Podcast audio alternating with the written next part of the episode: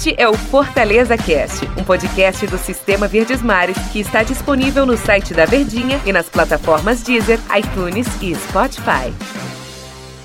Olá, amigo ligado no Fortaleza Cast. Bom dia, boa tarde, boa noite, boa madrugada para você que nos acompanha aqui dentro do Fortaleza Cast. É um prazer incrível, inenarrável estar com vocês aqui, torcedor tricolor. Eu, Denis Medeiros, hoje recebendo Luiz Eduardo, nosso grande professor Luiz Eduardo, que cobre tão bem o time do Fortaleza aqui na Verdinha. E nós estamos aqui para falar sobre o jogo, falar sobre a partida Fortaleza e São Paulo, Copa do Brasil. Quartas de final, segundo jogo. O primeiro foi lá em São Paulo 2 a 2 E o Fortaleza tem a missão de tentar chegar, escrever história, a missão de escrever história e chegar pela primeira vez na sua história nas semifinais da Copa do Brasil e buscar essa vaga na Taça Libertadores da América. Alô, Luiz Eduardo, bom dia, boa tarde, boa noite, boa madrugada para todo mundo que nos acompanha, seja o horário que for aqui nos nossos podcasts. Olá, Denis. É em qualquer horário que você se ligar, nosso site e outras plataformas, você vai ouvir Fortaleza Cast, hoje especial Tomara que seja uma prévia de um ainda mais especial Fortaleza Cast depois da decisão, né? Porque o jogo contra o São Paulo, o jogo válido pelas quartas de final, é uma decisão. Decisão para Fortaleza, decisão para o São Paulo e as equipes que precisam mostrar o melhor futebol, Denis. Se você for analisar no brasileiro, Fortaleza está na quarta colocação, mas vem de uma sequência negativa aí, sem vencer. Seis partidas, é somando o jogo contra o São Paulo que por pouco não perdeu, empatou nos 47. Já o São Paulo também não está bem. Ele não está bem no Campeonato Brasileiro, está pressionado, o Crespo, mas o nosso papo é Fortaleza Cast. E é aí, para isso que você me convidou, né, amigo? Exatamente, para isso que eu, que eu te convidei aqui no nosso Fortaleza Cast, para falar do Lion nesse confronto contra o São Paulo. São Paulo tá muito mal, né? São Paulo, o Crespo tá pressionado. Eu tenho para mim que se o Fortaleza tirar o São Paulo, o São Paulo não se classificar, o Crespo vai ser demitido. E o São Paulo nunca ganhou a Copa do Brasil, né? Então vai dar a vida para ganhar esse jogo. Perdeu o Daniel Alves durante a semana, tá devendo o Daniel Alves, né? 18 milhões de reais, é muita grana, meu Deus do céu. Então o São Paulo tá querendo parcelar essa grana, o Daniel Alves quer receber de maneira inteira, então tá uma confusão danada.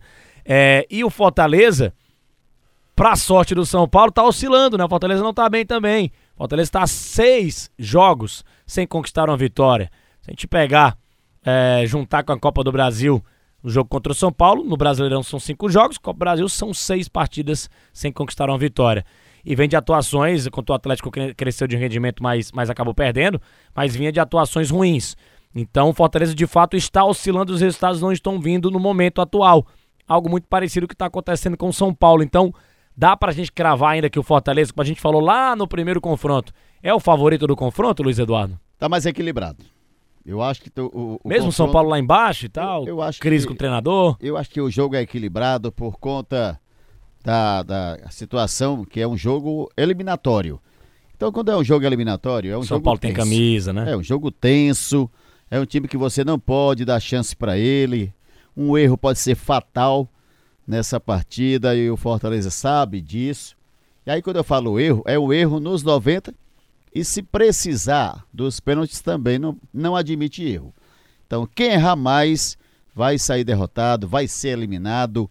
Isso aí para uma sequência de trabalho não é interessante. Fortaleza e São Paulo, as únicas equipes que não conquistaram essa Copa do Brasil. E o Fortaleza chega aí numa situação de que joga em casa, tudo bem, não tem o um torcedor, mas joga em casa, no Castelão. É, conhece o gramado, conhece as quatro linhas. Sabe que não pode cometer erros. Inclusive, jogadores como o Tinga, o Crispim falaram desse jogo. Que é um jogo difícil. Que é um jogo que as atenções têm que ser redobradas. Que os jogadores vão ter que dar o algo mais para vencer essa partida. Seria, eu, eu diria até, Denis, que é o tipo da partida que tem que ser uma partida perfeita. Mas, se a gente for analisar os últimos jogos, o Fortaleza tem falhado em alguns setores. E essas falhas têm atrapalhado o rendimento da equipe. Se não vejamos, na defesa, quando o Benevenuto não joga, já se encontra dificuldade para encontrar um substituto dele à altura. Eu diria até que não tem. Então, nesse jogo, ele já não tem Benevenuto. No meio de campo, quando o Felipe não joga, também se sente a falta dele no jogo contra o Atlético Mineiro. No ataque, quando o Robson fica finalizando individualmente, perdendo várias oportunidades, e aí não marca ele, David, o ataque também sente esse problema. Então, o Fortaleza vai ter que fazer uma partida perfeita. Aquela assim, todo mundo jogou bem. Do goleiro. Uma partida para entrar para a história. É, eu vou dizer, eu não o que eu vou dizer agora, do goleiro ao ponto esquerda. Eita. Todo mundo tem que jogar bem, porque se um, um setor cometer falhas, aí o jogo não admite falhas.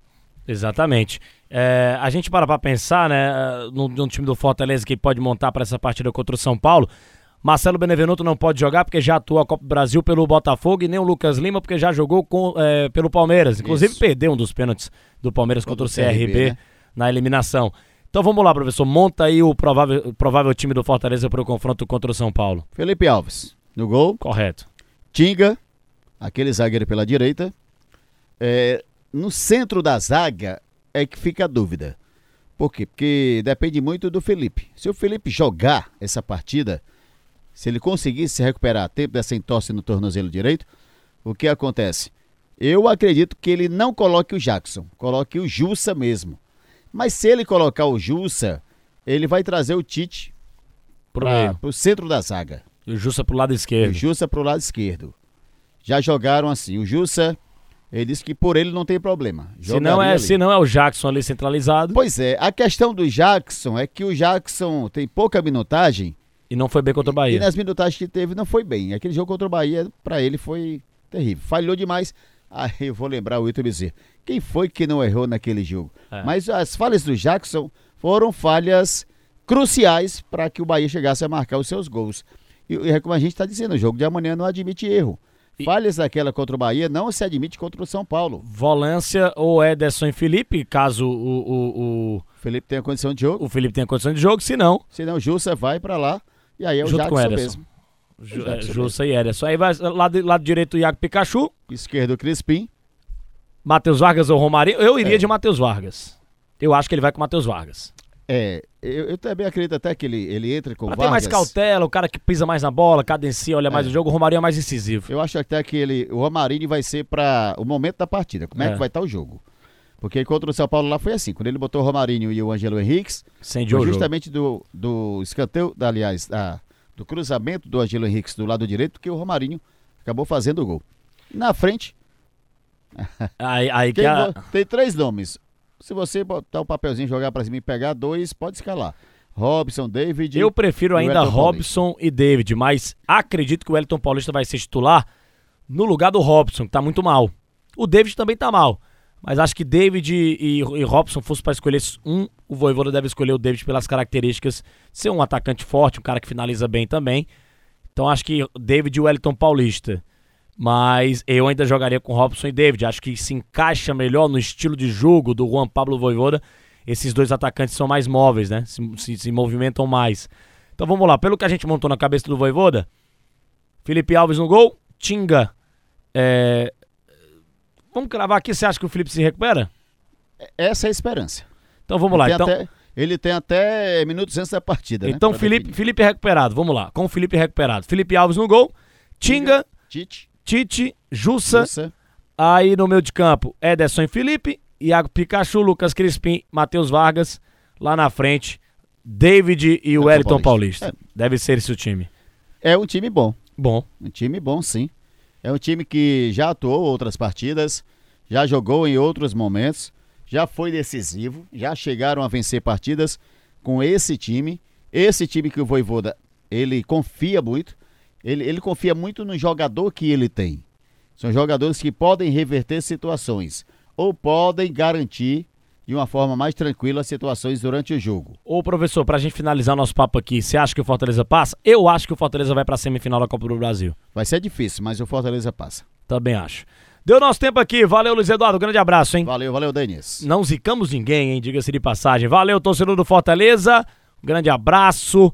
Até a próxima edição aqui do nosso Fortaleza Cast, analisando o resultado do jogo de Fortaleza e São Paulo na Copa do Brasil. Grande abraço a todos. Tchau, tchau. Este é o Fortaleza Cast, um podcast do Sistema Verdes Mares que está disponível no site da Verdinha e nas plataformas Deezer, iTunes e Spotify.